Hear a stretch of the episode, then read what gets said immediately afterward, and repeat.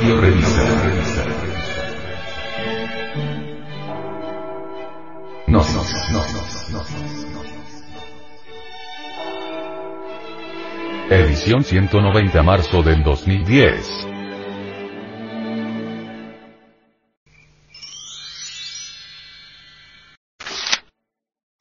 Conclusión.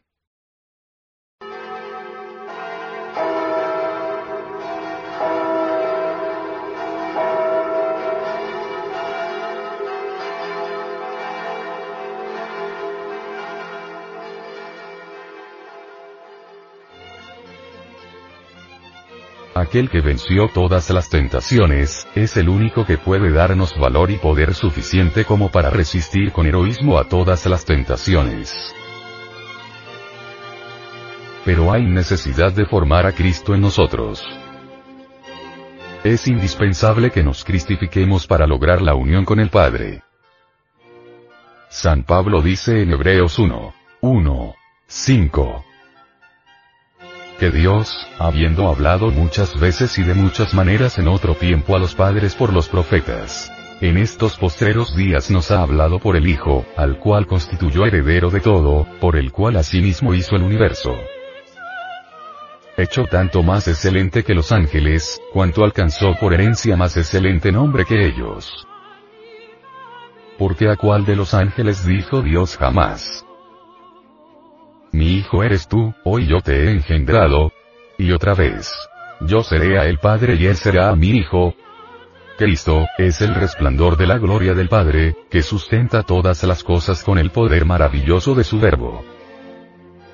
Existe el Cristo histórico, existe el Cristo en sustancia, y existe el Cristo líquido. Son tres modos de expresión del Hijo, el Cristo cósmico, que vino al mundo para redimirnos mediante el fuego. La sustancia crística inunda todos los espacios infinitos y está sujeta al sístole y diástole de todos los soles del infinito. La sustancia crística es el mediador entre el espíritu puro universal. El reino del Padre y el mundo de la materia. Sería imposible que el gran espíritu universal de vida pudiera cristalizar sus ideaciones cósmicas, si no existiera la sustancia crística. Esa sustancia plástica maravillosa refleja el poder, la gloria y el esplendor del Padre. Todo el ejército de la voz. Todos los miembros de la Sagrada Orden de Melquisedec, son tan solo componentes del cuerpo del Cristo. Maestro solamente es Cristo. Maestro solamente es aquel que haya formado a Cristo en su interior. Hay necesidad de pasar por la muerte de cruz, para poder resucitar de entre los muertos vivientes. El venerable maestro, Samael Aumeor, dice, Vosotros, hermanos míos, sois muertos vivientes, porque todavía no habéis formado a Cristo en vosotros. Cuando resucitéis de entre los muertos vivientes, ascenderéis al Padre y entonces recibiréis el Espíritu Santo, el cual os dará los dones del Cristo. Cada uno de vosotros deberá cargar su cruz, cada uno de vosotros deberá morir para vivir, deberá perderlo todo para ganarlo todo. Moriréis para el mundo, mas viviréis para el Padre. La vida se alimenta con la muerte. Hay necesidad de que el hombre terreno muera, para que el hombre celeste se glorifique. San Pablo dice, Hijitos míos, que vuelvo otra vez a estar de parto de vosotros, hasta que Cristo sea formado en vosotros. Gálatas 4. 19.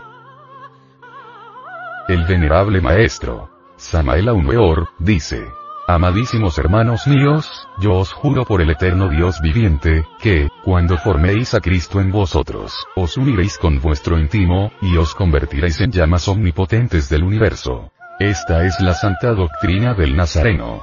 La doctrina que Pablo predicó en Roma cuando llegó cargado de cadenas. Esta es la doctrina por la que Esteban murió mártir. Esta es la doctrina que Pedro predicó en la casa de Cornelio, y por ella todos los santos de Jerusalén fueron perseguidos y odiados. Amadísimos. Siento piedad por vosotros, porque habéis abrazado la doctrina de los mártires.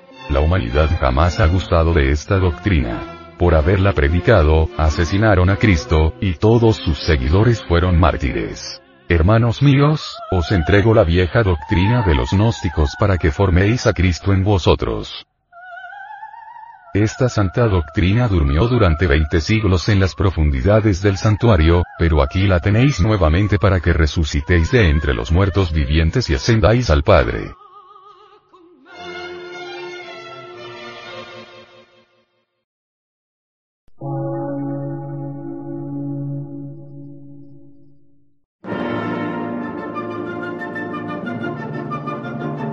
Emisora, gnóstica, transmundial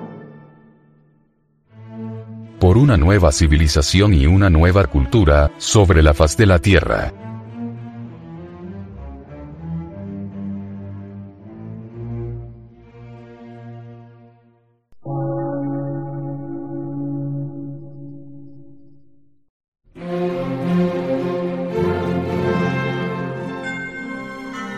Medio de radiodifusión científico, artístico, místico y filosófico.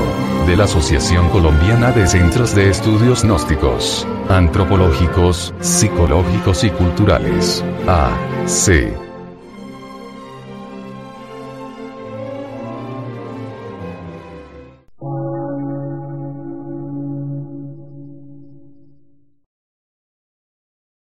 Lectura en movimiento. Difusión sin fronteras.